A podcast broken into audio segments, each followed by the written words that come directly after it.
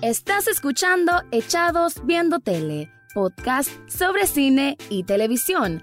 Para el análisis, Rafael Echado.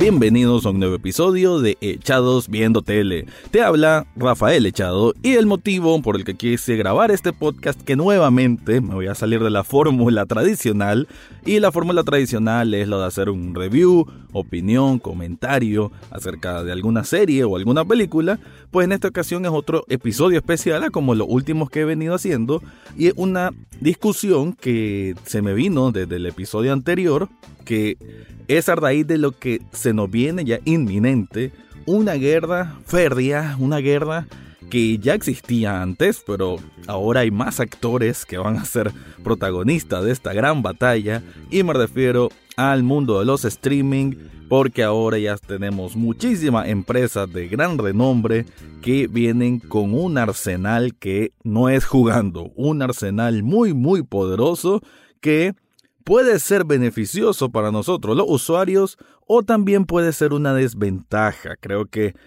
es una discusión que parte para las dos aguas. Creo que tiene hay algún indicio de que pueda ser de una u otra manera y por eso es que quise venir aquí a abordarlo.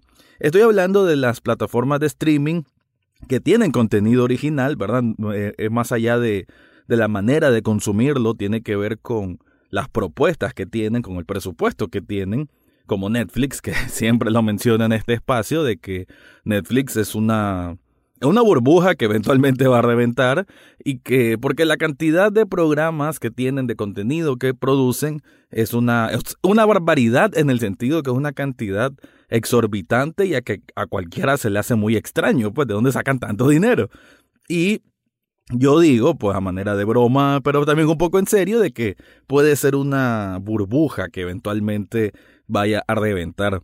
Pero entonces no está solo Netflix, tenemos también a Amazon Prime, que realmente el servicio de Amazon ha venido agarrando mucho, mucho auge, sobre todo por los premios que han ganado programas originales de ellos.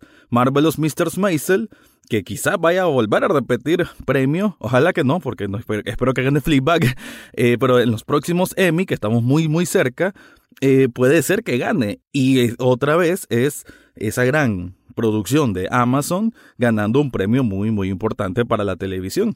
Entonces tenemos Netflix, tenemos Amazon, tenemos HBO, que no podemos dejar atrás, que aunque es cierto que HBO es este híbrido entre televisión tradicional de cable y plataforma streaming, pero se tiene que tomar en cuenta porque estamos hablando de uno de los canales que desde hace mucho tiempo, antes de la era del streaming, siempre ha tenido contenido original de altísimo nivel y que ahora quizás siente más presión pues por tener estas competencias más directas, digamos. Entonces sí, el servicio HBO HBO Go, creo que es, ¿verdad? Es también una plataforma que le han venido dando también muchísimo marketing, la quieren vender más y más y más, precisamente por eso que estoy mencionando.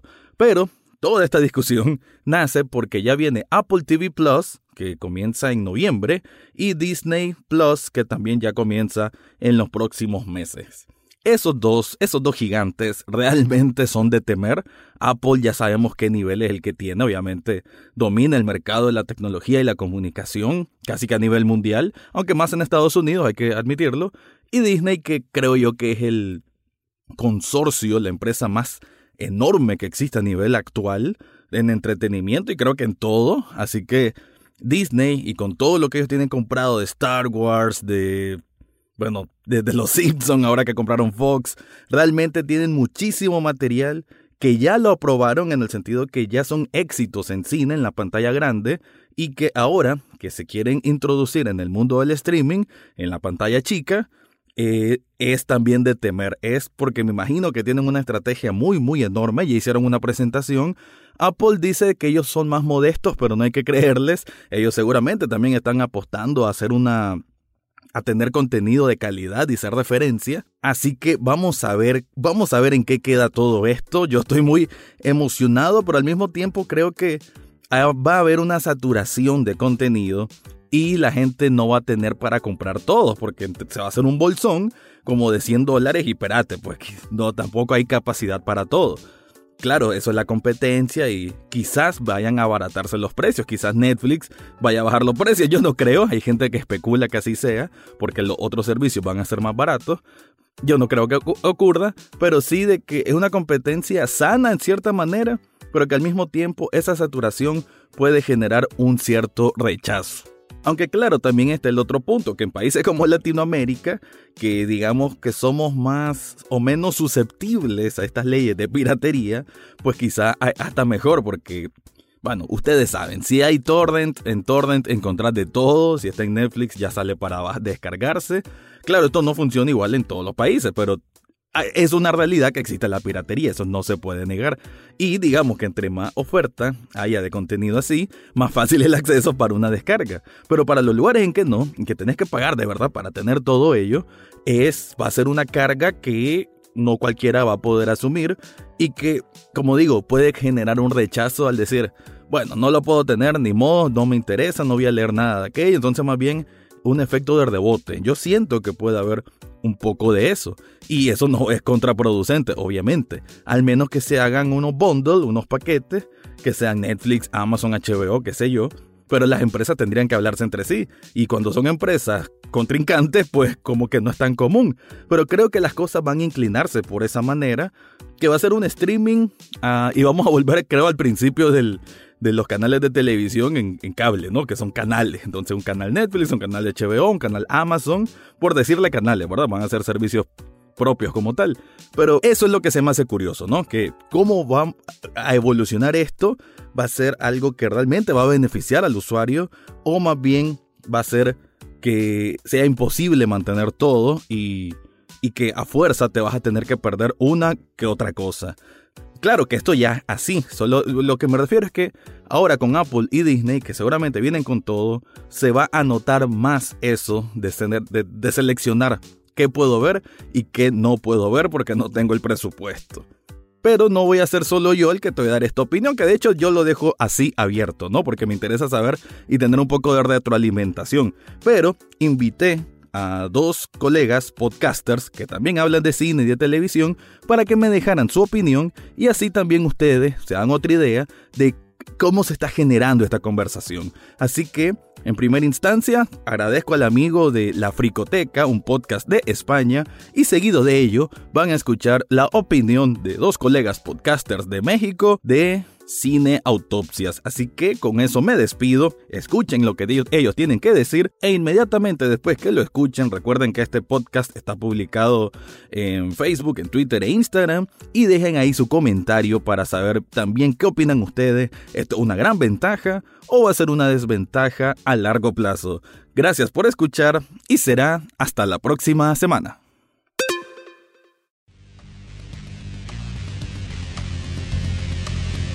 Muy buenas, queridos oyentes. Soy Iñaki Sánchez del podcast La Fricoteca y os voy a dar mi punto de vista sobre estas plataformas de streaming que tanto furor están haciendo actualmente. Bien, yo consumo actualmente Netflix y Amazon Prime Video. Mi caso es muy particular porque realmente no le saco el jugo a ninguna de las dos. Veréis, al principio está muy bien porque como es la novedad, solo en explorar lo que hay, pues ahí se te van los minutos, incluso horas, diría yo. El problema es que la mayor parte de las películas que estos servicios me ofrecen, pues ya las he visto. Así que, sinceramente, escoger entre una plataforma u otra es, no sé, muy similar a elegir entre PlayStation o Xbox. Lo que realmente hay que tener en cuenta son los productos exclusivos de cada marca. Por ejemplo, de Amazon yo destacaría la serie Jean-Claude Van Johnson, una serie muy cachonda con Jean-Claude Van Damme en la que se parodia a sí mismo y Jack Ryan que está bastante interesante. Obviamente, algunas que ya se han anunciado y están por estrenarse, pues no las voy a juzgar evidentemente porque no las he visto, entonces me parece una tontería juzgarlas. En cuanto a Netflix, sus fuertes son indudablemente Black Mirror, Altered Carbon, es una serie de ciencia ficción muy interesante, Titans, que me ha sorprendido este año, y Stranger Things, pero bueno, esta última ha perdido bastante con su tercera temporada, debo añadir. Sin embargo, las otras dos están bastante bien. Las películas de Netflix, eh, sus películas son arriesgadas y tienen buenos presupuestos. Lamentablemente, debo decir, respecto de sus películas precisamente, que cada vez que yo veo una, parece que está por terminar. no me terminan de convencer y, y la verdad es que casi nunca me quedo con una resolución argumental lo suficientemente satisfactoria, es como si no estuviesen cerradas. Mi pareja dice que las películas de Netflix son series B con presupuesto, o sea, con pasta. Dentro de poco tendremos a Disney también compitiendo con, su arma definitiva, ¿no? El universo Vengadores y por supuesto los clásicos Disney de toda la vida. Ya se sabe que estamos en la época esta del fenómeno family friendly y los contenidos para mayores de 18 años, que no me refiero a la pornografía, vale, eso es otra cosa, pero las películas para mayores de 18 años o, el PEGI 18 que llaman ahora, pues eso mmm, creo que brilla por su ausencia, pero no aquí, sino en el mundo entero. Con lo que no me atrevo a vaticinar ningún éxito ni ningún fracaso. Bueno, como resolución final siempre digo que cada uno debe de valorar lo que más le convence. Para eso hay foros, hay podcasts dedicados a estas cosas y revistas que se dedican igualmente a desvelarnos lo mejor de cada plataforma. Pero si yo tuviese que elegir una, a día de hoy me quedo con Netflix. Pero reconozco que no es la mejor, de ninguna de las maneras. Nada más. Un saludo muy grande y gracias por dejarme contribuir en el programa. Recuerda que soy Iñaki Sánchez y podrás escucharme en el podcast La Fricoteca. Adiós.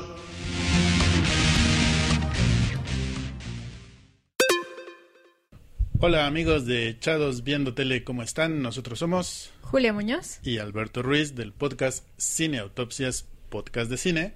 Y aceptamos la invitación de Rafael para darles nuestro punto de vista sobre si las múltiples plataformas de streaming son una ventaja o una desventaja para nosotros los usuarios. ¿Tú qué piensas, Julia? Bueno, eh, aparte de agradecer esta oportunidad de compartir nuestra opinión con ustedes, eh, yo lo que creo es, y creo que en algún momento lo habíamos platicado, que tanto estamos regresando a ese modelo de los grandes estudios en donde hay cuatro y todas las producciones fuertes se van a ir hacia allá, ¿no? Porque, digamos, para mí ahorita hablaremos eh, más precisamente de ventajas y desventajas, pero estamos hablando no solo de plataformas de streaming, sino también plataformas productoras de su propio contenido, ¿no? Entonces no es solo cómo vemos contenidos o cómo los consumimos, si eso representa una ventaja o desventaja, sino qué implica eso también para la producción de contenidos nuevos en series o en películas. Sí, pues justo esa es la competencia que quieren tener todas estas plataformas como HBO, como Netflix, como Disney Plus, como Amazon Prime crear sus propios contenidos, ¿no? Para poder acceder a públicos más grandes, pero también a públicos especializados. Sí. Porque lo que están buscando, por ejemplo, Netflix, es ganarse eh, un Oscar y de esa manera como legitimarse como no solamente una compañía como plataforma de streaming, sino también como una casa productora. Sí, y a ver, por ejemplo, yo sí estoy a favor de que las películas eh, producidas por Netflix o por Prime o eh, por estas casas de streaming eh, que participen en los premios. O sea, digamos, si los méritos cinematográficos son eh, lo suficientes. Yo no estoy en desacuerdo, o sea, yo no estoy en, esa polémica de no, que no participen las películas que hayan sido producidas por Netflix, por ejemplo, porque va en contra del cine como negocio, como experiencia.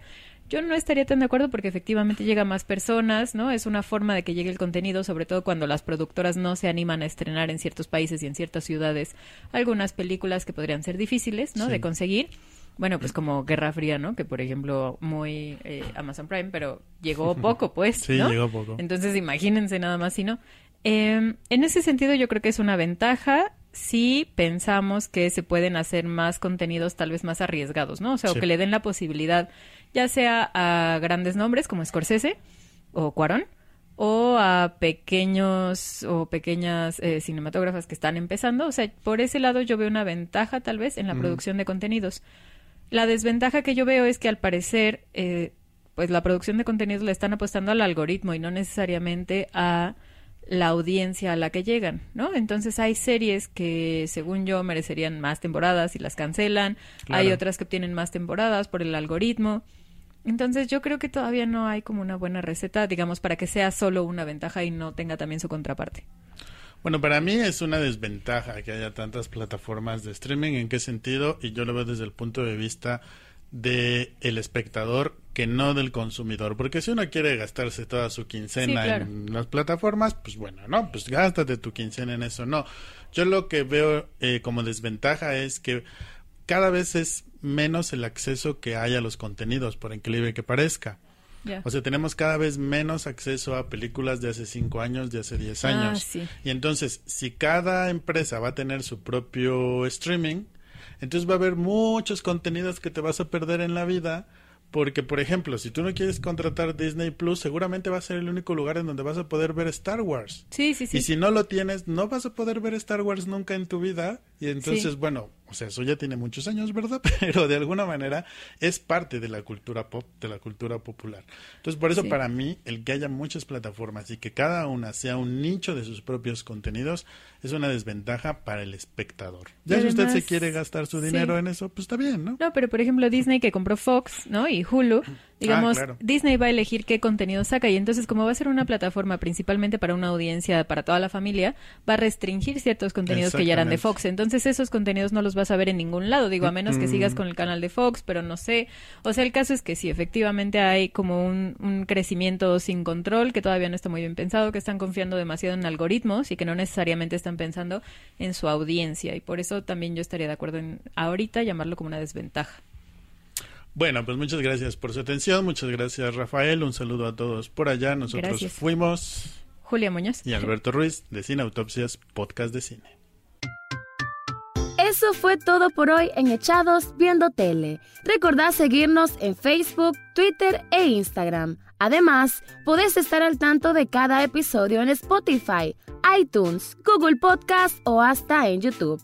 Gracias por escuchar y será hasta la próxima semana.